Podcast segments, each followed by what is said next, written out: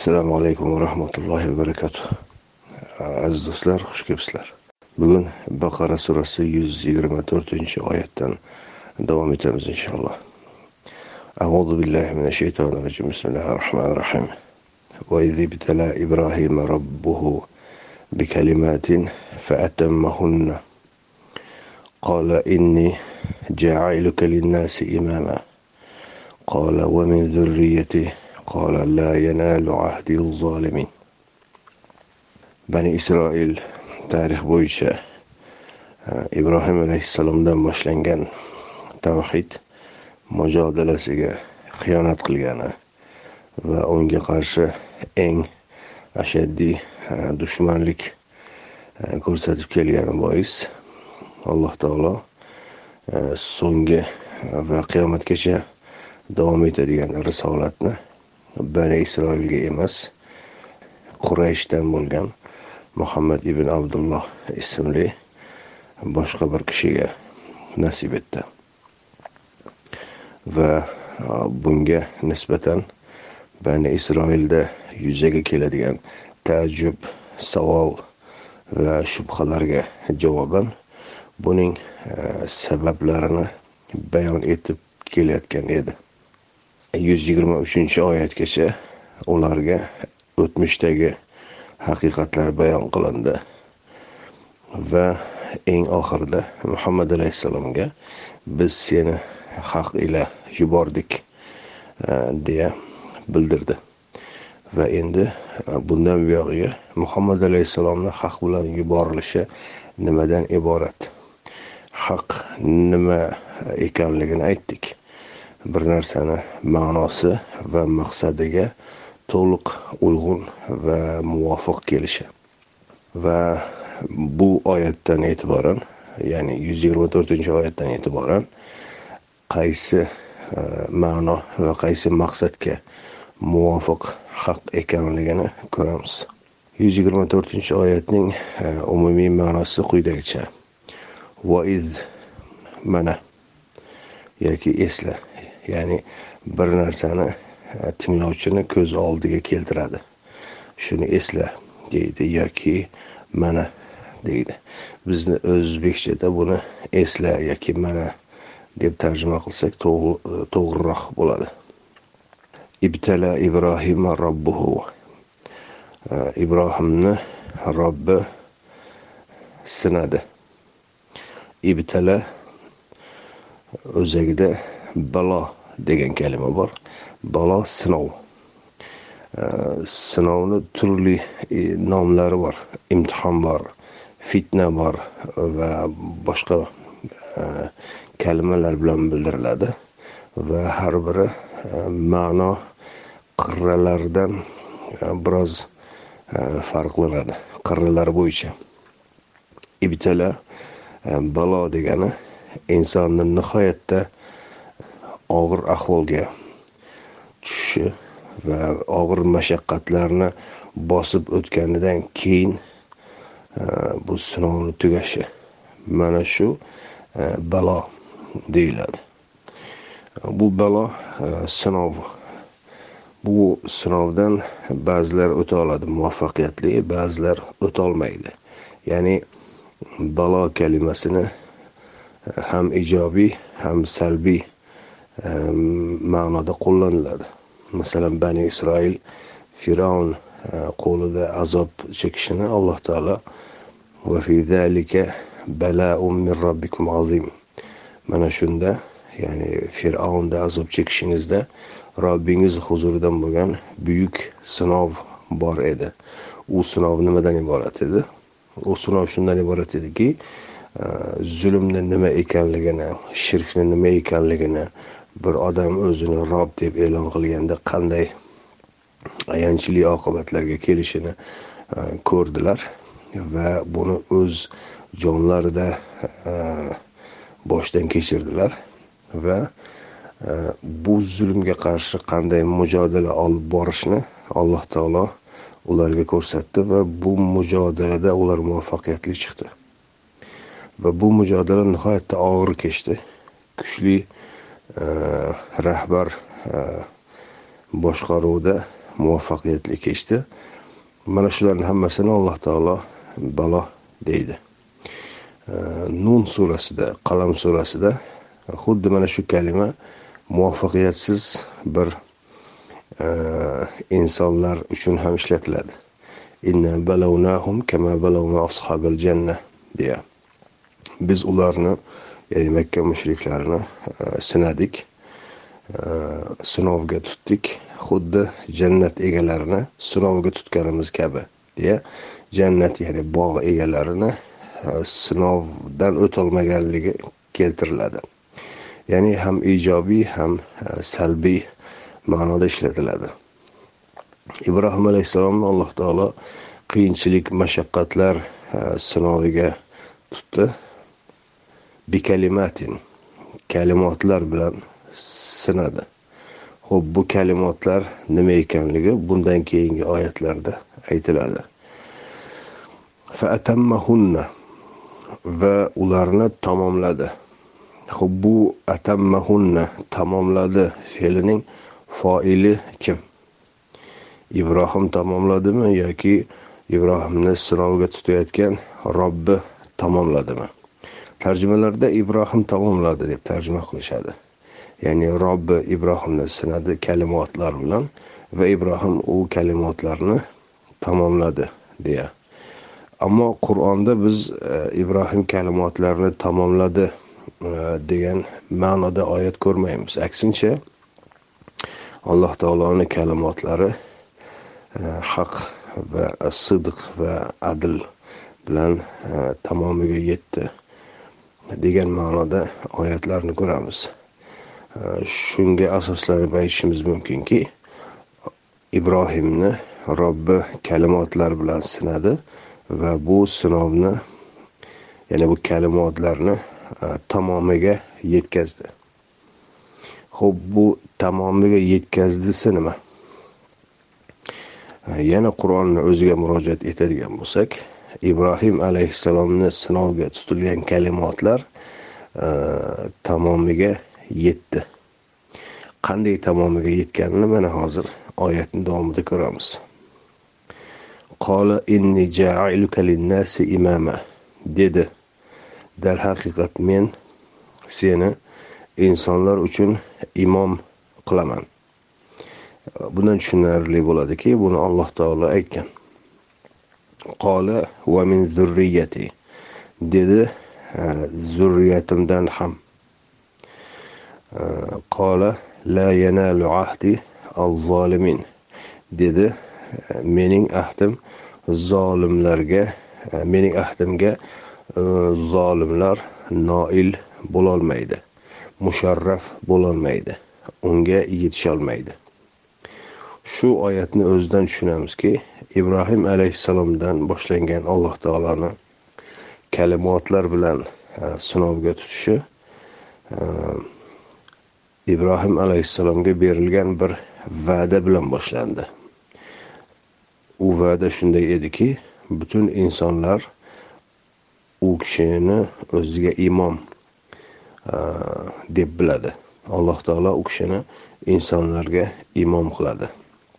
Bu degani butun insonlar hayotda bir yo'l tutishni istaydigan bo'lsa e, ibrohim alayhissalomni yo'lini o'zlari e, uchun eng to'g'ri yo'l deya olishadi boshqa yo'llarga bosh urishlari mumkin e, lekin u yo'llarning oxiri muvaffaqiyatsizlik bilan tugaydi.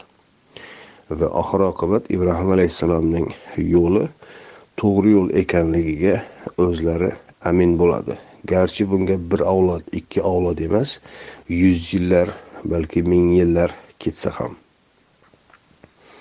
Ibrohim alayhissalom bunga javoban mening zurriyotimdan ham insonlarga imomlarni chiqar degan ma'noda so'raganida alloh taolo zulm qilguvchilarga mening ahdim e, taalluqli emas deydi. Bu degani ibrohim alayhissalomni zurriyotidan alloh taolo imomlarni chiqaradi. Chunki e, rad javobi yo'q bu joyda. E, faqatgina bir istisno bor. E, Ibrohim alayhissalomni zurriyotidan imomlar chiqdi. Ya'ni insonlarga peshqadam bo'lgan payg'ambarlar chiqdi.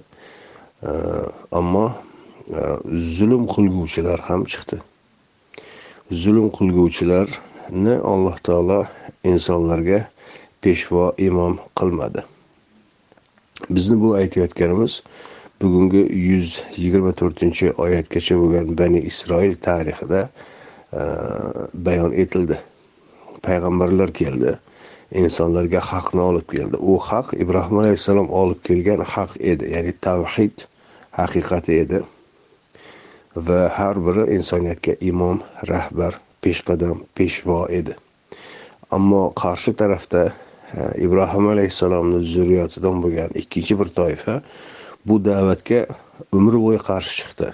Bu da'vatga dushmanlik qildi. Bu da'vatni keltirgan payg'ambarlarni yolg'onchiga chiqardi yoki imkonini topsa o'ltirib qatl etdilar. Va e, mana shu atammahunna kalimasi endi e, ibrohim alayhissalomga berilgan insoniyatga imom qilaman degan kalimatni tamomiga yetgani muhammad alayhissalom orqali bo'lyapti. E, agar eslaydigan bo'lsangiz hali yana kelamiz u oyatga. E, Moida surasida va atmamtu alaykum ne'mati deyiladi. Sizlarga ne'matimni tamom qildim deyiladi. Insoniyatga allohni bergan ne'mati to'g'ri yo'lni o'rgatuvchi dindan iborat. To'g'ri yo'lni o'rgatuvchi din ibrohim alayhissalom davridan boshlangan. Qisqacha xulosa qiladigan bo'lsak alloh taolo ibrohim alayhissalomni to'g'ri yo'lga hidoyat qildi va u kishini insonlarga imom qildi. O'z davrida ham imom edi va u kishidan keyingi kelgan zurriyatlar uchun ham imom. Ammo u kishidan keyingi keladigan kishilar ya'ni u kishidan keladigan avlodlar zurriyatlar ikki toifaga bo'lindi. Ibrohim alayhissalomni yo'lini davom ettiruvchilar va ibrohim alayhissalomni yo'lidan e, ozuvchilar. Ularni alloh taolo nohaqlik qiluvchilar zulm qiluvchilar deydi. U zulm qiluvchilar ibrohim alayhissalomni yo'liga ergashmaganligi sababli insoniyatga imom peshqadam bo'lishdan ham mahrum bo'ldilar. وإذ جعلنا البيت مثابة للناس وأمنا واتخذوا من مقام إبراهيم مصلى. وعهدنا إلى إبراهيم وإسماعيل أن طهر بيتي للطائفين والعاكفين والركع والسجود والركع السجود. وإذ yana bir yangi bir sahna payg'ambarimiz ko'z oldiga vujudga keltirdik. Al bayta baytni masabatan linnasi va amna. Odamlar uchun masabat va amn qildik. Amn e, omonlik amin ya'ni tinchlik omonlik degan bizdagi ya'ni urush qon to'kish va zulmlarning aksi. Tinchlik omonlik diyori qildik. Baytni bayt nima ekanligiga qaytamiz. Masabat masabatni o'zagida siyob savob kalimalari bor. Savob kalimasi bir narsani ajri bir narsani evazi ya'ni aniqroq qilib aytadigan bo'lsak o'z haqqini e, olish degani. Bir narsaga loyiq bo'lganidan keyin o'sha loyiq bo'lganiga erishishi. Haqlar mahrum qilinmaydigan aksincha haqlar undirib beriladigan bir makon qildik. Bayt oldida aliflom ya'ni ma'rifa shaklida bo'lganiga ko'ra e, tinglovchiga ma'lum bir e, bayt. Bayt uy degani. Uy deganda bizda odatda juda primitiv tushuniladi. Ya'ni to'rtta devor ustida tomi bor eshigi bor derazasi bor bir bino kabi. Ammo bayt deyilganda bir diyor tushunishi mumkin. Mm, yoki bir qonunlar majmuasi tushunilishi mumkin. Yoki bir hudud tushunilishi mumkin. Barchasi uchun bayt deyiladi. Xuddi mm, dar dor deganda uy tushuniladi diyor deganda uylar tushuniladi ammo diyor deganda bir e, hudud bir e, vatan ham tushuniladi ya'ni ibrohim alayhissalom davrida e, ibrohim va ismoil tarafidan barpo etilgan bir bayt bor. Bu endi bino deb tushunsangiz ham bo'ladi bir hudud deb tushunsangiz ham bo'ladi. Insonlar u joyga kelib o'z haqlarini talab etib olishar edi. Boshqa joylarda haqlar ado etilmas edi. Zulm e, tamoman yoyilgan edi. Mm, va bu baytda insonlar uchun tinchlik omonlik berilar edi. Va ularning haqlari e, o'talar edi. Muhammad alayhissalom yasribga borganida joriy etgan ijtimoiy tizim ham xuddi ana shuning mm, jonlangan e, versiyasi edi. U joyda ham tinchlik omonlik diyori barpo etildi va u joyda ham insonlarni haqlari undirib beriladigan bo'ldi. Hech kim mazlum holatda e, himoyasiz qolmas edi. Shuning uchun e, madina deyildi. Madinatun nabaviya deyilishini sababi shu nabiy e, haqlarni undirib beradigan nabiy tarafidan haqlar ado etiladigan joy. Xuddi shu ibrohim alayhissalom davrida bayt edi ikkalasi ham bir makonni bir qonunlar joriy etilgan bir hududni bildiradi min maqomi ibrohima musolla ibrohimning maqomini musolla qilib oling. Maqom nima? Maqom ibrohim alayhissalom ana shu joyda dinni qoyim qilgan. Musolla solat qilinadigan makon. Ibrohim alayhissalom insonlarni haqlarini olib beradigan va ularga tinchlik omonlikni ta'minlaydigan bu makonni sizlar ham mm, insonlarga moddiy ma'naviy yordam beradigan makon qilib olinglar. Moddiy ma'naviy yordam ularning haqlarini olib berish va ularning ehtiyojlarini ta'minlash. Solat haqidagi suhbatlarimizda buni har gal takrorlab kelyapmiz. Solat bu bizlarga o'rgatilgan ritual namoz kabi tor narsa emas. Ya'ni bir badan harakatlarini takrorlash va ba'zi kalimalarni naqorat kabi talaffuz etish bilan soqit bo'ladigan buyruq emas. Solat alloh taoloni e, moddiy va ma'naviy yaratishi va o'rgatishi qonuniyatini joriy etish. Bu to'lig'icha ijtimoiy faoliyat. Namoz masalan banda bilan olloh orasidagi e, amal bo'ladigan bo'lsa solat unday emas. Solat banda bilan banda orasidagi e, faoliyat. Bir banda boshqa bandaga yordam berishi va bir banda boshqa bandani ehtiyojlarini ta'minlashi faoliyati. Va ahidna ila ibrohima va ismoila e, ibrohim va ismoilga ahd berdik. Ya'ni e, buyruq mm, o'zgarmas bir qonuniyat sifatida ularni zimmasiga yukladik. Tohira tohir pokiza tutish. E, pokiza tutish qanday pokiza tutish? Doimo e, supurib sidirib yuvib top toza qilib tutishmi? Uy ichini yoki boshqa tarzdami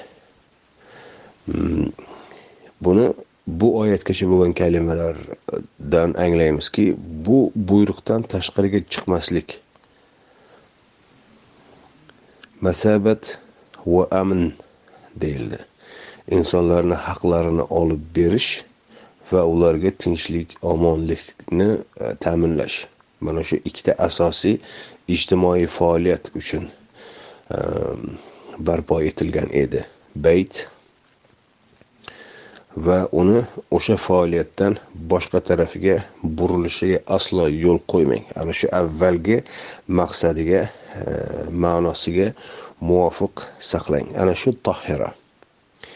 Baytiya mening baytim demoqda alloh taolo. Toifin toiflar uchun val akifin akiflar uchun va rukka rukka uchun as sujud sujud uchun. Ho'p bu to'rt e, sanalgan narsa nima? Toif tavof kalimasini bilamiz aylanish degani. Tavofni ham bizda nihoyatda buzib yuborilgan.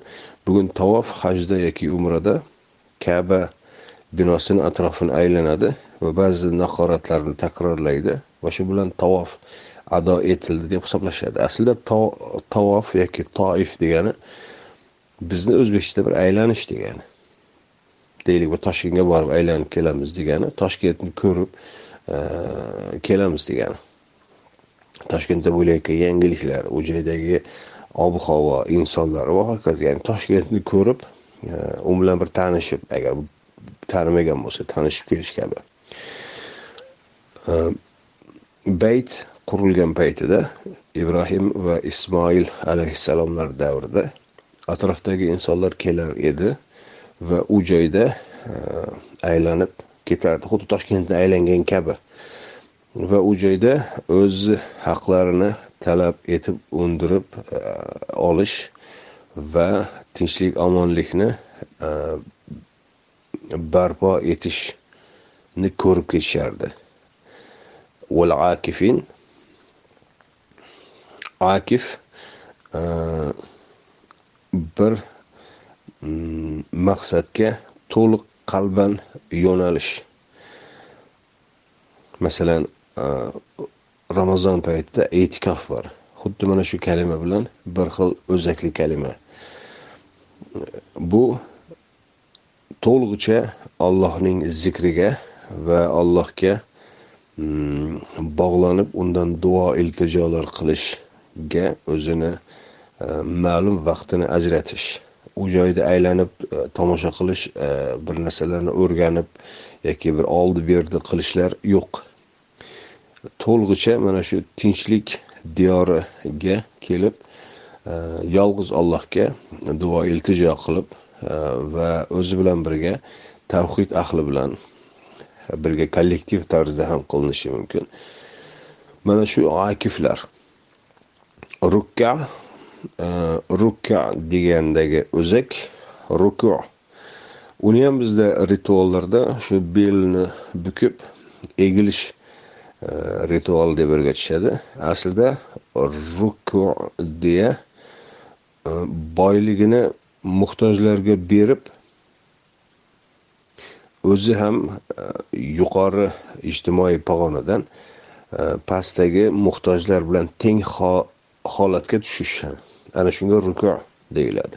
Bir e, badavlat kishi butun boyligini muhtojlarga berib qoladigan bo'lsa uni e, egildi yoki beli bukildi deyishadi. Bu endi invalid kabi belini ko'tara olmay qoladigan e, majruh holati emas. Balki uni moliyaviy jihati tepadan pastga egildi degani tepadan pastga tushdi degani. Ya'ni oddiy insonlar kabi holatga tushdi degani. Muhammad alayhissalom masalan payg'ambar bo'lgan kunidan to umrini oxirlarigacha oxirigacha e, ana shu holatda bo'lganlar. Madinada ham makkada e, butun borlig'ini muhtojlarga e, tarqatib yashab o'tganlar. O'zlari bir boylik orttirib boy badavlat bo'lib osh toshib unaqa hashamatli hayot kechirmaganlar. Mana shu rukani misoli shu. Yoki e, abu bakr haqidagi rivoyatlarga qaraydigan bo'lsangiz biz endi rivoyatlarni din deb olmaymiz faqat ruku kalimasini tushunish uchun keltiryapman. Nihoyatda boy badavlat kishi bo'lishiga qaramasdan e, musulmon bo'lganidan keyin e, to umrini oxirida masalan vafot etayotgan paytida biror bir narsasi qolmagani aytiladi. Yoki umar roziyallohu anhuni tijorat bilan shug'ullanib o'tgani nihoyatda kuchli inson bo'lganiga qaramasdan umrini oxirida e, biror bir boylik to'plamagan ayniq e, aksincha qarzga botib o'tganini aytiladi. E, Usmon usmonda biroz farqli. Ammo ali ibn abi, abu tolibda xuddi payg'ambarimizdagi holat takrorlanadi. U kishi bir umr Mm, boylik orttirmasdan balki muhtojlarga xizmat qilib o'tgani aytiladi. Yigirma besh yil e, quduq qazigani aytiladi. Yigirma besh yil arabistonda eng birinchi muammo suv qurg'oqchilik. Muhtojlarga suv yetkazib berish uchun e, o'zlari shaxsan yer kovlab quduq qazib o'sha e, suvsizlik muammosini qurg'oqchilik muammosini yechish uchun bel bog'lagani aytiladi. Va o'sha ham umrini oxirida mm, biror bir mol mulksiz xuddi payg'ambarimiz kabi dunyodan o'tgani aytiladi. Mana shu ruku degani. As sujud buyruqlarga to'liq bo'ysunish va e, tashqi ta'sirlarga berilib buyruqdan e, og'ib ketmaslik. Mana shu to'rtta to'rtta toifa mana shu baytda e, haqlarni ado etishi va insonlarga tinchlik omonlikni ta'minlash uchun kerak bo'ladigan e, foillar avvalo tashqaridan keladi. Baytda ma'lum muddat bo'ladi aylanib yurishi mumkin yoki tijorat qilishi mumkin yoki e, haqlarini talab qilishi mumkin. Yoki akifin bu joyda insonlarga tinchlik omonlik va haqlarini ado etishni ustida bosh qotirishi mumkin. Yoki mana shu mavzuga to'liq berilib ma'lum muddatini o'tkazishi mumkin. Yoki rukka muhtojlarga e, muhtojlarga ehtiyojini ta'minlash uchun boyligini olib kelib mana shu joyda tarqatishi mumkin. Yoki as sujud e, alloh taoloni buyruqlarini insonlarga to'liq yetkazilishi ularga o'rgatish uchun ta'lim tarbiyalar va bu yo'ldagi qarshiliklarga qarshi e, mujodala olib borish e, bo'yicha faoliyat olib borish mumkin. Mana shu to'rtta toifa uchun baytimni pokiza tuting degani. Ya'ni ularni tavof faoliyati e'tikof faoliyati ruku va sajda faoliyati. Bu to'rtta faoliyat hammasi ijtimoiy faoliyatlar. Ritual namozdagi badan harakatlari emas aytganimizdek. Mana shu baytni ular uchun to'liq pokiza tuting degan. Ya'ni ularni bu faoliyatlariga xalal beradigan ularni bu faoliyatdan to'sadigan biror bir sababga yo'l qo'ymang degan. Shundan ko'ramizki bayt bani isroil uydirgan turli rivoyatlar turli boshqa taraflardan ko'chirib kelingan horut morut kabi abadiy yashash boylik orttirish falsafalari emasligi tamoman aksincha ehtiyojdan ortganini darhol muhtojlarga berish kerakligi insonlar orasidagi zulm nohaqlik qon to'kish kabi jinoyatlarni tamoman bartaraf etish va ularga aksincha tinchlik omonlikni ta'minlash ekanligini ko'ramiz avvalda alloh taolo ibrohim alayhissalomdan boshlab insoniyatga taqdim etgan ta'limot mana shundan iborat edi وإذ قال إبراهيم رب اجعل هذا بلدا آمنا وارزق أهله من الثمرات من آمن منهم بالله واليوم الآخر قال ومن كفر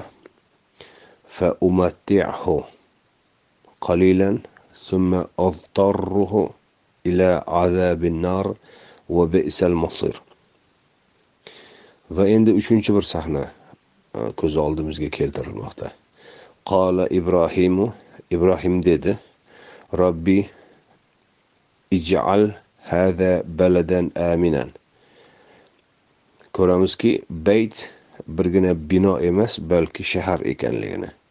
Bu buni tinchlik omonlik shahri qilgin. Demakki u joyda hali shahar vujudga kelmagan. Ilk avvalda boshlanayotgani bir e, bino yoki bir hudud deydigan bo'lsak bu hududdan bir balda balad bir shahar vujudga kelishini allohdan duo qilib so'rayaptilar. Varzuq ahlahu uning ahliga rizq ber. Minat samarot samarotlardan ya'ni hosillardan mevalardan. Man amana minhum billahi ulardan Allohga iymon keltirganlarni. Val yawmil oxiri oxirat kuniga ham iymon keltirganlarga. Ibrohim alayhissalomni duosi allohga va oxiratga iymon keltirganlarga bir xayr duosi. Ular uchun tinchlik e, so'ramoqda xotirjamlik e, omonlik so'ramoqda va e, rizq so'ramoqda. Agar eslaydigan bo'lsangiz quraysh surasida aynan mana shu zikr etilgan edi. Robbi hadal bayt allazi at'amahum min ju' va amanahum min xavf ularni ochlikdan to'ydirgan va xavfdan omonda saqlagan e, zot. Aynan mana shu ibrohim alayhissalomni e, duosidan ekanligini ko'ramiz. Qola dedi. Demakki alloh taolo unga javoban demoqda. Vaman kafara kimki kufr keltirsa. Demakki bani isroil qanday kufr keltirgan bo'lsa demakki bu e, shaharda ham endi baytni shahar deyishimiz desak bo'ladi. Chunki balad deyildi. Ya'ni makka ahlini ham orasida e, kufrga ketuvchilar topiladi. Topiladi emas nihoyatda ko'p chiqadi. Fa umattihu ularga foydalantiraman. Qolilan ozgina ya'ni faqatgina mana shu dunyoda. Summa keyin ila azabin nar va e, keyin olov azobiga majbur qilaman. Ya'ni kufr keltirganlaridan keyin majburan azobga ketadi. Ya'ni e, majburan deganda alloh taolo ularni majburlagani qanday bo'ladi? Ular xato yo'lga kiradi va shirk yo'liga kiradi va u shirk yo'lini oxiri e, azob. Ular istasa istamasa ana shu azobga ketishaveradi. Boshqa chiqish yo'li bo'lmaydi. Masir. Qanchalik ham naqadar e, yomon qaytish bu. Haqiqatdan alloh taolo o'zingiz bir o'ylab ko'ring. Ibrohim alayhissalomga tinchlik omonlik diyorini berib tinchlikni o'rnatish qonunlarini o'rgatib insonlarni nohaqliklardan tiyilish haqlarni ado etish ta'limotlarini o'rgatib ularga mo'l rizqlar berib ularni xavf xatardan himoyalasa inson shunga shukur qilib shunga mazza qilib hayotini kechirishi mumkin edi. Lekin shunga noshukur qilib haddidan oshib o'zlari ollohdan boshqa ilohlarni vujudga keltirib mm, orada o'zlarini ham iloh e, o'zlarini ham rob deyishadi hali. E, va zulmda avjiga chiqadi va u zulm hayotni tamoman jahannamga aylantiradi. Va ular bu dunyoni jahannamga aylantirganidan keyin oxiratda mana shu jahannamga aylantirgan hayotini o'sha yoqda ham davom ettiradi ammo u joyda abadiy bo'ladi bu jahannam. Qanchalik yaxshilik bilan boshlangan narsani oxirini qanaqangi dabdalaga aylantirib yuborishdi. Bu oyatlardan ko'ramizki e, ahli kitobni kofirlari bilan mushriklarni ahvoli deyarlicha ham farqi yo'q. E, ahli kitob tarixi mobaynida payg'ambarlar kelib ularga ibrohim ibrohimiy da'vatni takrorlab yangilab ularga eslatib turgan bo'lsa e, mushriklar ular ham aslida ularni ota bobolari bu da'vatdan e, xabari bo'lgan. Ibrohim alayhissalom ismoil alayhissalom ularni avvalda e, mana shu bayt mana shu balad ya'ni makkani tinchlik diyori haqlar ado etiladigan adolat diyori qilib qurib bergan va ana shunday boshlanib kelgan. ya'ni jinoyat e, bo'yicha ahli kitobdan ham aslo qolishmaydigan e, darajadagi qavmlar bular وإذ يرفع إبراهيم القواعد من البيت وإسماعيل ربنا تقبل منا إنك أنت السميع العليم va yana bir sahna ko'z oldimizga keltiriladi yarfau ibrohimu al qavoida min al bayt yarfa ko'tardi Ibrohim al qavoid qavoid nima degani? Qavoid degani bir narsani ustiga o'tiriladigan narsa. Deylik bu oyatgacha bayt haqida so'z ketdi. Uy bino yoki bir hudud deydigan bo'lsak uning qurilish asoslari bor. Masalan masabatan linnasi va amna. Deyildi. Insonlarni haqlarini ado etilishi va insonlarga tinchlikni ta'minlanishi. Mana shu ikkita asosiy prinsip bor edi. Mana shu asosiy tamal prinsiplar bor edi. Mana shu tamalni e, ko'tardi. Ko'tardi degani bir joydan ko'tarib boshqa joylarga tashish degani. Va ismoil e, ismoil ham ibrohim alayhissalom bilan birga edi. Robbina taqabbal minna innaka antas samiul alim. Robbimiz bizdan qabul ayla darhaqiqat sen eshituvchi va bilguvchisan. Bundan nimani tushunamiz? Bundan tushunamizki ibrohim alayhissalom va ismoil alayhissalom tinchlik omonlik va haqlarni ado etish tamoyillarini birgina makka diyori bilan e, cheklanmadilar. Balki atrofga ham atrofdagi qavmlarga ham bu tamallarni bu asoslarni yoydilar. Buni muhammad alayhissalomni faoliyatida ko'ramizki makkadan madinada bu joriy etilganidan keyin atrofga yoydilar. Atrofga elchilar yuborish atrofga qur'on e, o'rgatuvchilarni yuborish orqali. Robbana taqabbal minna innaka antas samiul alim. Taqabbal qabul et nimani qabul et? Bu oyatda aytilgan narsa faqatgina baytdagi tamallarni atrofga yoyish. Mana shuni qabul et deya so'ralayotganini tushunamiz. Chunki boshqa narsa bu oyatda yo'q. Keyingi oyat buning davomi. Ya'ni duoning davomi. Robbina vaj'alna muslimayni boshqa bir qiroatda muslimina laka va min zurriyatina. Ummatan muslimatan lak. Va arina manasikana. Va tub alayna innaka anta tawwabur rahim. Robbana robbimiz vaj'alna bizni aylagil muslimayni. Ikki muslim. Muslimina bo'lsa muslimlar taslim bo'luvchilar bir ma'nosi. E, tinchlikni joriy etuvchilar. Islomni ma'nosi tinchlikni joriy etish bo'ladigan bo'lsa muslim tinchlikni joriy e, etuvchi.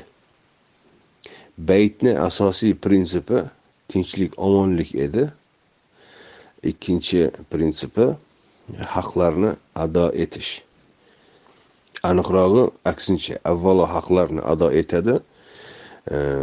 Zolim mazlum qolmaydi. Ana undan keyin bu tinchlikni saqlab e, davom bardavomligini ta'minlaydi. Va min zurriyatina xuddi e, ibrohim alayhissalomni avvalda insonlarga imom qilaman deganda mening zurriyatimdan ham deya duosi bor edi.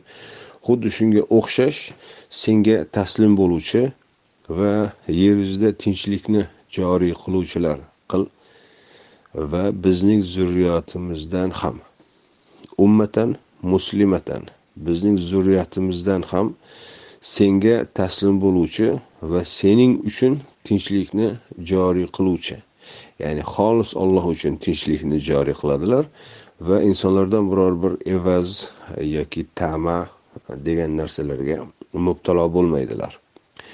Va arina manasikana va ko'rsat bizlarga manosiklarimizni. Manosik nima degani?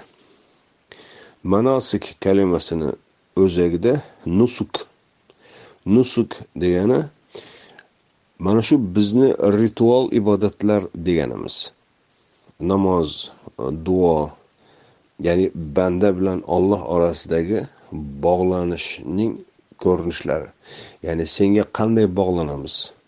Senga qanday to'g'ri e, iltijo qilamiz duo qilamiz ana shularni bizga ko'rsat deya iltijo qilishdi. Chunki atrofda e, shirk va zulm e, avjiga chiqqan paytda ularga shirk ibodatlaridan ko'ra to'g'ri ibodat shakllarini insonlarga o'rgatish zarurati yuzaga kelgan edi. O'tib alayna bizga tavajjuh et bizni tavbalarimizni qabul ayla innaka anta tavvobur rahim darhaqiqat sen tavbalarni qabul qilguvchi yoki tavba qilguvchilarga qaytib yuzlanuvchi va ularga rahm qilguvchisandir tavvob ismi eslaydigan bo'lsangiz ikki joyda keldi bu oyatga qadar birinchi nasr surasida keldi. Vastag'firhu innahu kana tawwaba. Bu nasr surasi fath bo'lganidan keyin ya'ni atrofda insonlar uchun allohning dinini yoyish to'siqlari o'rtadan o'rtadan e, bartaraf etilganidan keyin hech qanday to'siq qolmaganidan keyin allohning buyruqlarini joriy etish to'liq amalga oshish imkoni yuzaga keldi. Va nihoyatda ulkan imkoniyatlar ochildi. Ana shu ulkan imkoniyatlar ochilishi bilan birga ulkan xatolarni e, ehtimoli ham ko'paydi. Ya'ni bir so'm yoki bir dirham bilan emas millionlab dirhamlar aylanadigan bo'ldi to'planadigan bo'ldi. Va bir ikki kishilik bir uch kishilik jamoatlarga emas butun bir qavmlarga taalluqli hukmlar chiqarish imkonlari keldi. Ana shu paytda mm, birgina xato minglagan insonlarni hayotiga ta'sir o'tkazishi mumkin. Ana shulardan ehtiyot bo'lib e, fasabbih deyildi. Robbingni e, eng chiroyli tarzda e, pokla o'z faoliyating bilan. Va mabodo yuzaga kelishi mumkin bo'ladigan xatolarni darhol tuzat. Vastag'firhu e, xatolarni o'rnini to'ldirib tuzatish. Bizda uni shunchaki astag'firulloh desang soqit bo'ladi. Ana shu buyruqqa amal qilgan bo'lasan deyishadi unday emas. Vastag'firu degani qayerda xatoga yo'l qo'ygan bo'lsang darhol shuni tuzatasan. Ana shunda alloh taolo ham e, senga o'z e, rahm shafqati bilan qaytadi degan ma'no. Bundan ko'ramizki atrofda ibrohim va ismoil alayhissalomni da'vati bilan alohida jamoatlar e, yuzaga kelmoqda. Va u jamoatlarni diniy ishlarini olib borish uchun ibrohim va ismoil alayhissalomni zurriyotlaridan ham e, ularga dinni o'rgatuvchilar chiqishiga zarurat tug'ilmoqda. Ikkinchi marta e, at tavvob ismi odam qissasida kelgan edi. Innahu e, innahu tavvobir rahim degan oyat edi. Ya'ni odam alayhissalom bu endi birgina shaxs emasligini aytdik. Butun payg'ambarlarni E, silsilasini umumlashtirilgan ismi. Buni tarix mobaynida bir xatolarga yo'l qo'yganligi va oxirida allohga qaytganligi va olloh ham ularga rahm shafqati bilan qaytganligi aytilgan edi. Mana shu muhammad alayhissalomni payg'ambar qilib tanlanishi va u kishiga risolat berilishi mana shu e, allohning odamga va uning zurriyatiga ya uning zavjiga ya'ni u bilan birga bo'lganlarga e, rahm shafqat bilan qaytishidir mana shu oyatda ayni ma'noni ko'ramiz. Duo davom etmoqda. Ya'ni ibrohim alayhissalom va ismoil alayhissalom baytni barpo etganlaridan keyin bu yerdagi prinsiplar nima ekanligi va qaysi Ehm, maqsadlarda barpo etilganligini anglatmoqdaki muhammad alayhissalomni inna arsalnaka bil haq seni haq ila yubordik. Ya'ni aniq ma'no va maqsadga ko'ra yubordik degan oyatning e, ma'nolari tushunarli bo'lib bormoqda. Robbana vab'as fihim rasulan minhum yatlu alayhim ayatuka va yuallimuhumul kitaba val hikma va yuzakkihim innaka antal azizul hakim robbana وابعث vab'as chiqar. Fihim ularda ular ichida. Rasulan bir rasul elchi. Minhum ularning o'zlaridan. Yatlu tilovat qiladi alayhim ularga ayatuka sening oyatlaringni va yuallimuhum va ularga o'rgatadi al kitaba kitobni o'zgarmas qonunlarni kitob deganda o'zgarmas qonunlar ekanligini aytganmiz. Val hikmata va hikmatni. Hikmat va kitob alohida zikr etilganini tarjimalarda va talqinlarda qur'on va hadis deb tarjima qilishadi. E'tibor bersangiz al kitabni qur'on deyishadi e, val hikmatni hadis deyishadi. Bu judayam qiziq. Holbuki ibrohim alayhissalom yoki ismoil alayhissalom davrida hadislar yo'q. Ular hadislarni qayerdan bildi? Holbuki ularga berilgan narsa kitob edi. Ular o'sha kitobni o'zgarmas qonunlarni e, o'zidan keyingi keladigan e, zurriyatlar uchun ham o'rgatadigan va ularni poklaydigan e, elchi yuborilishini ham so'ramoqda. Ho'p u holda kitob va hikmat orasidagi farq nima? Al kitob ollohning o'zgarmas qonunlari dedik. Bu arablar uchun ham bani isroil uchun ham e, o'zbeklar uchun ham ya'ni turkiylar uchun ham forsiylar uchun ham dunyoning qayeriga boradigan bo'lsangiz butun hamma joyda birday ishlaydigan qonunlar ya'ni allohning birligi e, yer yuzida tinchlik omonlik e, mana shular. Bular vaqt o'tishi bilan ham eskirmaydi makon o'zgarishi bilan ham o'zgarmaydi. Buni bildik. Al hikma nima? Al hikma mana shu qonunlarni ado etilishidagi e, farqlar. Arablarda masalan xurmo bilan taalluqli mavzular bo'lishi mumkin.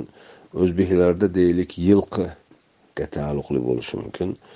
Dengizga yaqin joyda bo'lgan kishilarda deylik baliq tijoratidagi e, voqealar bo'lishi mumkin. Yoki ular orasida yuzaga keladigan ba'zi e, muammolar chigalliklar bo'lishi mumkin. Bu vahiyga taalluqli chigalliklar emas insonlar orasidagi munosabatlardagi chigalliklar bo'lishi mumkin. Ana shu chigalliklar qanday e, ado e, ado etiladi qanday yechiladi?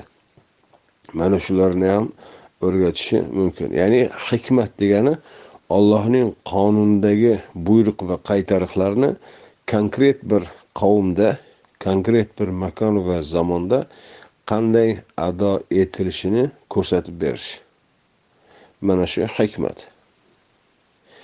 Qur'onda e, oyatlar mana shu ikki e, turdagi oyatlar. Bir turdagi oyatlar e, allohning buyruqlari. Ikkinchi turdagi oyatlar hikmatlar. Allohning buyruqlariga masalan odam nohaq o'ldirmang yoki yetimni molini yemang. Allohga shirk keltirmang. Kabi buyruqlar.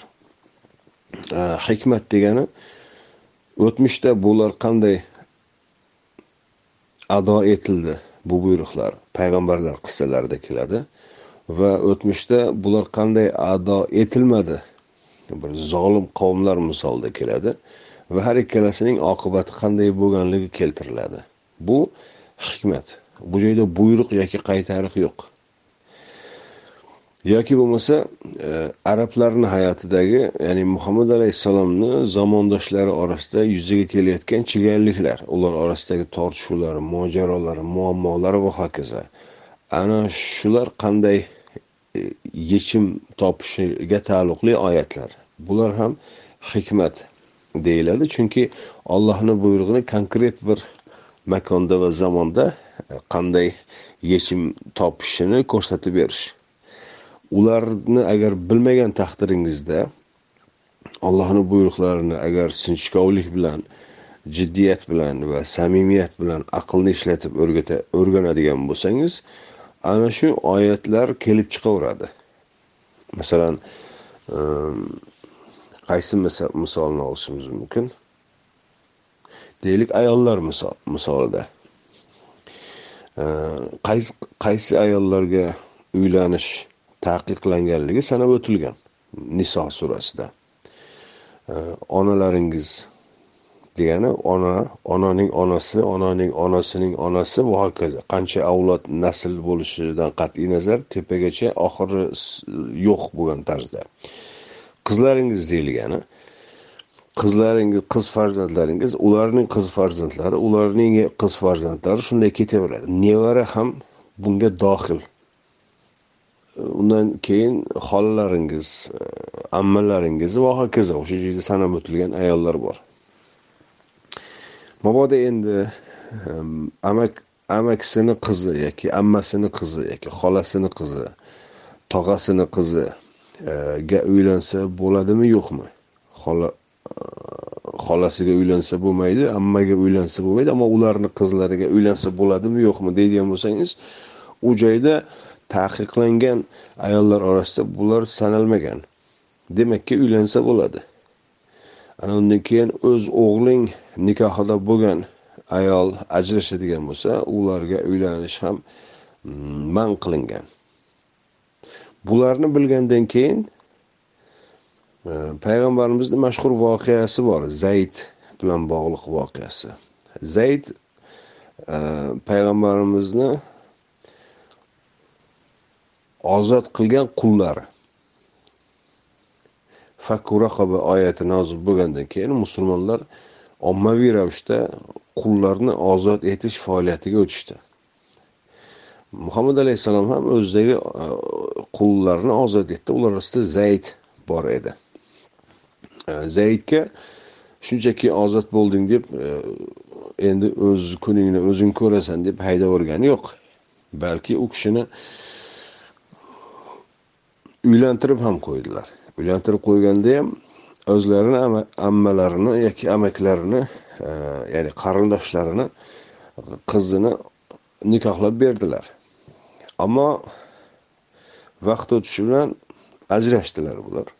Ajrashganlaridan keyin endi mana shu niso surasidagi oyatga qaraydigan bo'lsangiz payg'ambarimizga mahram bo'ladimi bo'lmaydimi?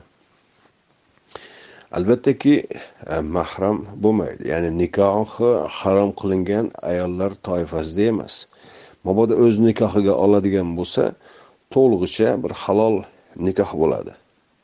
Payg'ambarimiz u u e, ayolni o'z nikohlariga oldilar va bunda biror bir shar'iy muammo yo'q. Mana shu. Atrofdagi odamlar ana shundan turli gap so'zlar chiqardi janjallar chiqardi bo'xtonlar ig'volarga aylandi va hokazo hokazo. Agar mana shu niso surasidagi bu oyatni to'g'ri agar e, sinchkovlik bilan o'rganadigan bo'lsangiz e, bu ahzob surasidagi zayd va ana shu voqealar hech qanday bir muammo tug'dirmasligi kerak. Niso surasidagi taqiqlangan ayollar haqidagi hukm bu al kitob ga kiradi. Ya'ni o'zgarmas qonun arablarda ham boshqa ajamda ham yettinchi asrda ham bugun ham. Va endi ahzob surasidagi konkret makon va zamonga taalluqli bu oyatni ado etilishi bilan bog'liq voqealar. Bu endi bu mm, hikmat hikmat e, mavzusiga kiradi. Menimcha tushunarli bo'ldi.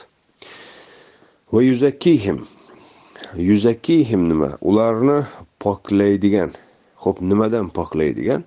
Zakotni ma'nosini biladigan bo'lsangiz bu yuzakkihim nima ekanligi o'z o'zidan tushunarli bo'ladi. Zakot mm, o'z ehtiyojidan ortganini zakot kalimasida ortish degani bor.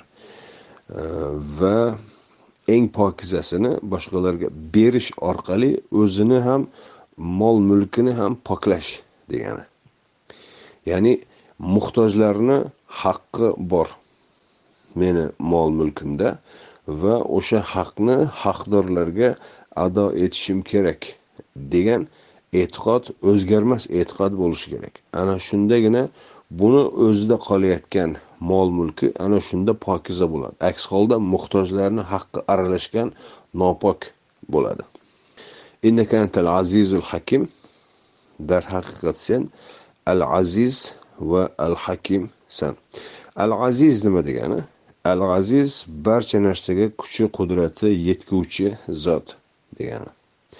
Al hakim barcha narsani o'z o'rnida to'g'ri va bexato e, barcha jihatlari va e, eng nozik daqiq nuqtalarigacha bexato e, hukm qilguvchi degani.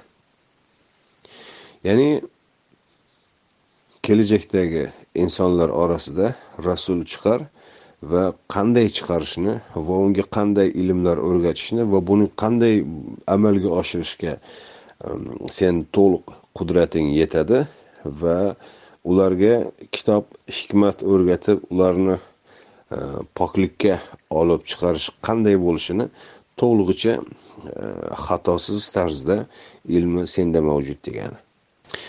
Butun mana shu e, sanab o'tilgan tamallar baytning ya'ni balad kaba deymizmi masjidil harom deymizmi yoki makka deymizmi mana shuning avvalgi eng boshlanishidagi ma'no va maqsadi mana shundan iborat edi. Ibrohim alayhissalom tinchlik omonlik diyori sifatida qurgan edi. Ismoil alayhissalom ham birga edi va buni atrofdagi qavmlarga yoygan edilar va bu faoliyatni davom etishi uchun ehm, kelajakda ham ular orasidan rasul chiqarishni allohdan duo qilib so'rashgan edi. va mana shu ma'no va maqsadga muvofiq tarzda mana endi seni payg'ambar sifatida yubormoqdamiz deyilyapti ana endi tarix bo'yicha nima bo'ldi ana shularni hammasiga birgina mana shu oyatdan boshlanadi ومن يرغب عن ملة إبراهيم إلا من سفه نفسه ولقد اصطفيناه في الدنيا وإنه في الآخرة لمن الصالحين ومن يرغب عن ملة إبراهيم إبراهيمni millatidan millat din va u dinga mansublardan iborat jamoat yoki ummat dedik undan yuz o'girib boshqa tarafga yo'naluvchi kimki bor bo'ladigan bo'lsa illa man safiha nafsahu o'zini o'zi ahmoq qilibdi. Agar so'zma so'z tarjima qiladigan bo'lsak ibrohimni dinidan yoki millatidan kim ham yuz o'girardi? Kim yuz o'girsa mubodo faqat o'zini o'zi ahmoq qilibdi. Deyishimiz mumkin.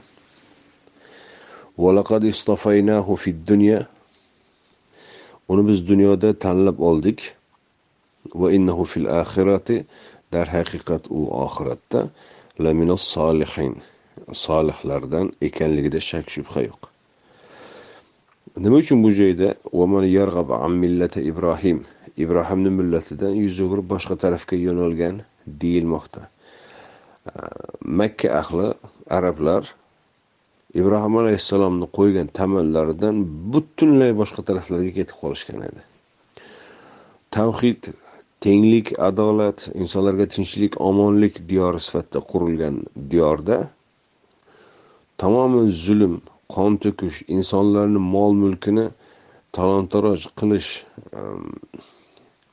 ollohdan boshqa butlar yasab olish o'zlarini ollohni yonida rab sheriklar qilib e'lon qilish darajasigacha tushib bo'lishgan edi. Ibrohimdan e, e, dinidan yuz o'girib mana shunaqa hayotni o'zlariga lozim topgan lozim topgan insonlar kim bo'lishi mumkin? Bir esi joyida emas bir o'zini o'zi aldab e, ahmoq qiluvchi odamlargina bo'lishi mumkin. Holbuki bu bilan nimaga erishishi mumkin? Hech narsaga erishib bo'lmaydi. Dunyoda e, aztarruhu ila azabinnar deyildi. Ularni bu dunyoda e, olov azobiga majburlagayman deya alloh va'da qildi. Haqiqatdan mushriklar o'zlari zulm qilishi bilan azobga o'zlarini o'zlari mubtalo qilishdi.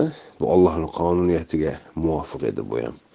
Holbuki bunday qilishga hech qanday e, ehtiyoj e, bunday qilishni hojati yo'q edi. Ibrohim alayhissalomni yo'lida bardavom bo'lsa edi ibrohim alayhissalomni alloh taolo dunyoda tanlab olgan edi. Arablar ham dunyoda tanlangan millat bo'lar edi.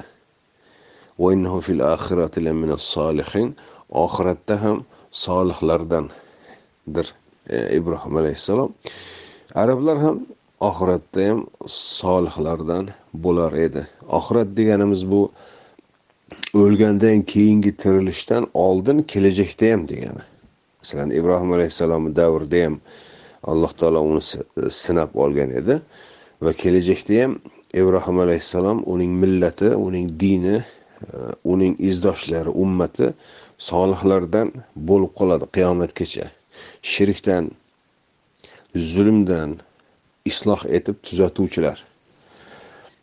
Agar u kishini yo'lida mustahkam turganlarida edi arablar ular ham dunyoda tanlangan e, millat bo'lar edi va kelajakda to qiyomatgacha va undan keyin ham yer yuzini isloh qiluvchilardan bo'lar edi. Mana shunday buyuk fursatni boy berib e, o'zlarini o'zlari ahmoq qilishdi. Iz qola lahu robbuhu aslim qola aslamtu li robbil alamin. Mana dedi unga robbi aslim.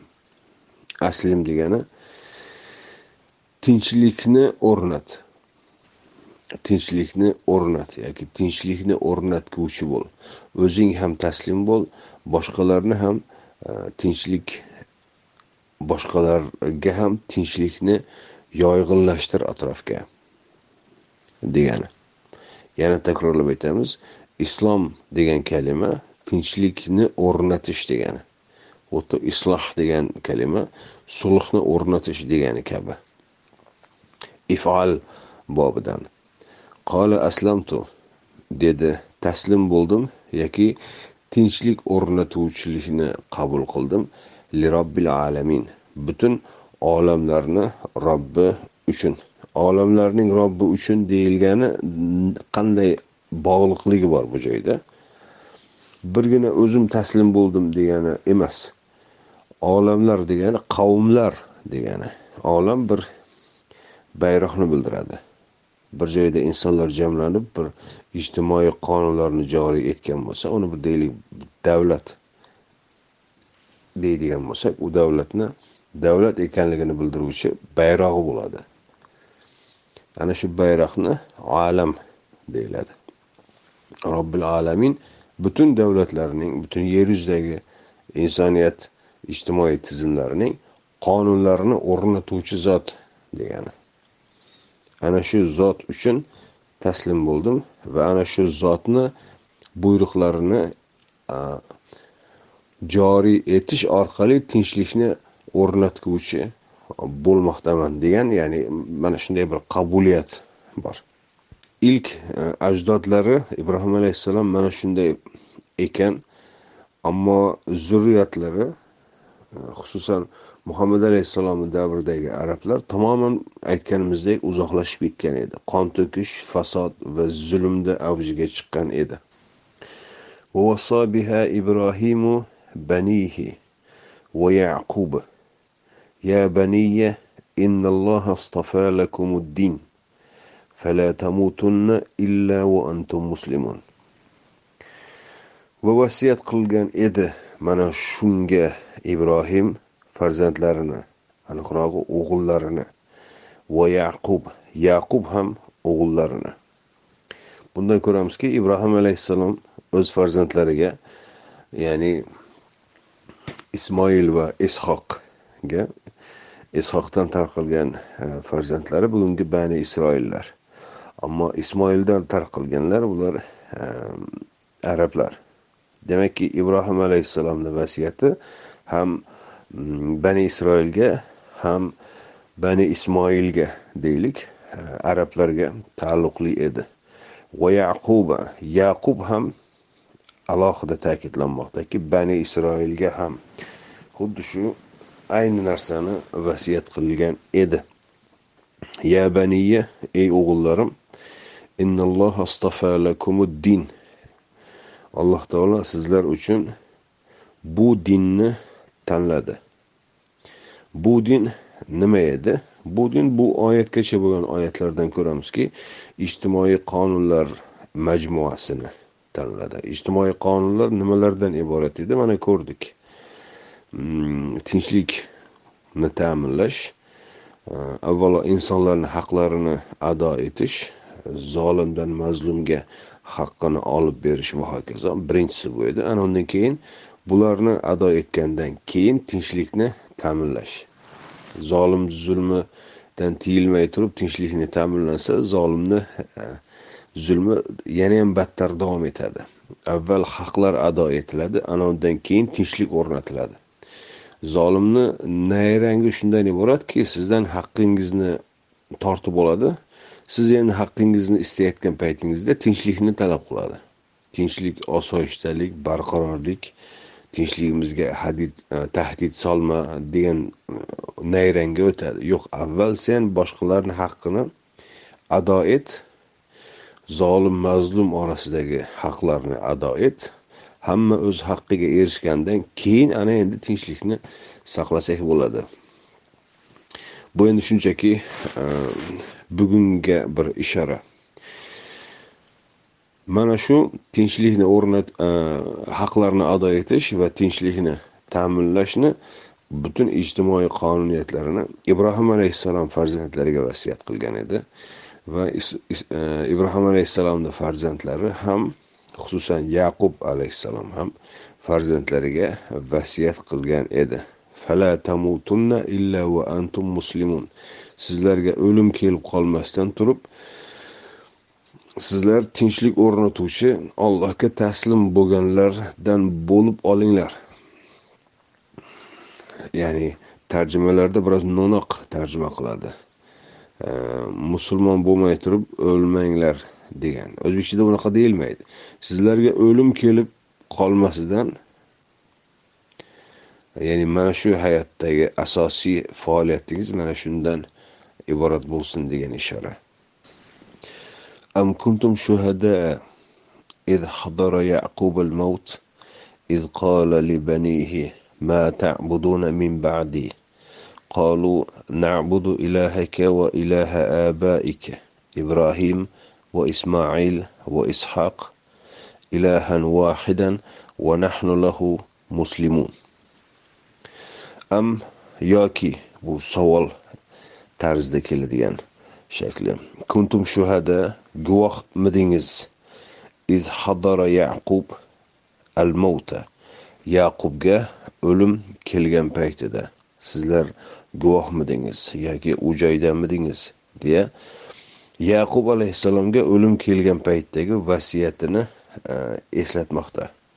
Bundan ko'ramizki bani isroil o'zlarining otalari yaqub alayhissalom qanday vasiyat qilgan? Yaqub alayhissalomni farzandlariga qilib ketgan vasiyati nima edi va bani isroil tarix bo'yicha nimalar qildi? Ana shuni qiyoslashimiz mumkin. Libanihi mana dedi o'g'illariga ma ta'buduna min ba'di mendan keyin nimaga qulchilik qilasizlar? Qulchilik nima ekanligini e, aytdik. Qulchilik bir qul nima qiladigan bo'lsa shu. Qul masalan o'zini xo'jayini qarshisiga kelib yotib turib uni maqtamaydi undan xo'jayiniga hech qanday foyda yo'q. Qul uning uchun uning uchun olinmaydi. Qulga konkret bir ish topshiriladi va o'sha ishni u e, amalga oshirmaguncha boshqa ish e, uni zimmasiga yuklatilmaydi. O'sha ishni tamomlaganidan keyin unga shu ishning evazi beriladi. Mana shunday oddiy e, sodda munosabat ega va qul orasidagi. Allohga ibodat qilish ham xuddi shuning o'zi. Alloh taolo ba'zi buyruqlarni o'z qullarini zimmasiga yuklaydi va u buyruqlarni qullar ado etadi dunyoda. Shuning uchun u buyruqni kim buyurgan bo'lsa o'sha uning evazini beradi.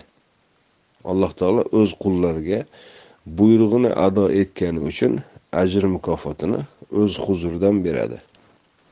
Mabodo agar insonlardan e, ajr mukofot istaydigan bo'lsa alloh taoloni huzuridagi e, ajr mukofotdan tama qilmasa ham bo'ladi. Payg'ambarlar masalan bir umr mana shuni e'lon qilib o'tganlar. La asalukum e, alayhi min ajr. Men bu da'vatim bu faoliyatim uchun sizlardan bir ajr istamayman. Mening ajrimni olloh beradi. Chunki bu buyruqni meni zimmamga olloh topshirgan. Ya'ni to'liq ham mantiqan ham adolat jihatidan to'g'ri va e, tugal bir konsept. Yaqub alayhissalomga o'lim e, kelgan paytida o'limi oldidan o'z o'g'illariga shunday savol beradi. Mendan keyin nimaga e, qulchilik qilasizlar? Qolu nabudu ilahaka sening ilohingni buyrug'ini qilamiz unga qulchilik qilamiz uning topshirgan buyrug'ini amalga oshiramiz. Hayotidagi maqsad ma'no shu. Va ilaha abaika va sening otalaring ajdodlaringni ilohiga ibrohim ismoil ishoq. Ilahan vahidan yagona yakka xudoga ibodat qilamiz va nahnu lahu muslimun va unga taslim bo'lamiz va uning uchun tinchlikni joriy etguvchi bo'lamiz mana bani isroilni otalari eng katta ajdodlari qanday vazifani zimmasiga olganlar yagona ollohga ibodat qilish va unga taslim bo'lish bani isroilni tarixida ko'rdikki buning teskarisini qilib o'tganlar. Oltinga e, cho'qinib ketishgan va unga taslimiyatdan bir umr bo'yin tovlab o'tishgan. Tilka ummatun qad xolat laha ma kasabat va lakum ma kasabtum va la tusaluna amma kanu ya'malun. Tilka ummatun mana ummat. Qod xolat ular e, o'tdilar. Lahama kasabat va ularning qozongani e, ega bo'lgani o'zlari uchundir. Kasabtum sizlarning qozonganingiz qo'lga kiritganingiz sizlarnikidir. Ularni qilib o'tgan ishlari uchun sizlar e, javobgar bo'lmaysizlar. Buning ma'nosi nima degani? Tilka ummatun qad xolat bunda bu ummat o'tdi. Bugun bu ummat qolmadi degani. Ummat nima degani? Bir din va bir e, dunyoqarash atrof e, markazida e, uni atrofida birlashgan kishilar. Buni millat deyildi. Ummat deyildi. Ular o'tdi. Ya'ni tarix bo'yicha ularning izdoshlari qolmadi. Lahama kasabat ular o'z hayotlarida qilib o'tgan mm, faoliyatlari ular uchun ular uning ajr mukofotlarini oladi. Ularning butun sa'y harakatlari bekorga ketgani yo'q. Kasabtum sizlarni qilib orttirganingiz sizlar uchundir. Ularni qilib o'tgan ishlari uchun ajr mukofot sizlarga berib qo'yil berilmaydi. Bu nihoyatda qo'rqinchli oyat. Bizni ajdodlarimiz ibrohim bizni ajdodlarimiz iso bizni ota bobomiz nihoyatda katta odamlar bo'lgan deyishni hech qanday foydasi yo'q. Ular katta odamlar bo'lgan bo'lsa ulug' insonlar bo'lgan bo'lsa ajr mukofotini o'zlari oladi. Sizlarga berilmaydi. Sizlarga sizlarning qilayotgan amallaringiz ishlaringizni evaz evazi beriladi. Ana shunday tushunishimiz kerak. Bu bir yuz o'ttiz to'rtinchi oyatda bugungi e, suhbatimizni yakunlaymiz. Bugungi o'qigan oyatlarimiz muhammad alayhissalomni nima uchun bani isroildan emas qurayshdan tanlab payg'ambar sifatida yuborilishining ma'nosi va maqsadlari edi. Mm, va ibrohim alayhissalom ismoil va yaqub ya'ni ibrohimiy da'vatning ilk avvalidagi e, tamoyillar nima edi? Prinsiplar nimadan iborat edi? E, bayt yoki e, balad yoki ummat nima ustida birlashishi kerak edi? Va ularni markaziy faoliyati hayotda nimadan iborat bo'lishi kerak edi? Mana shu prinsiplar tushuntirildi. Bundan keyingi oyatlarda endi payg'ambarimizga buyruqlar keladi to'g'ridan to'g'ri. Payg'ambarimizni yonidagi iymon keltirgan mo'minlarga yo'nalgan buyruqlar keladi. Va bu buyruqlar ibrohim alayhissalomni qo'ygan prinsiplariga qaytish buyrug'i ekanligini ko'ramiz. Ehm, hozircha mana shu joyda suhbatimizga ehm, nuqta qo'yamiz. Bugunlikcha mana shu. Assalomu alaykum va rahmatulloh.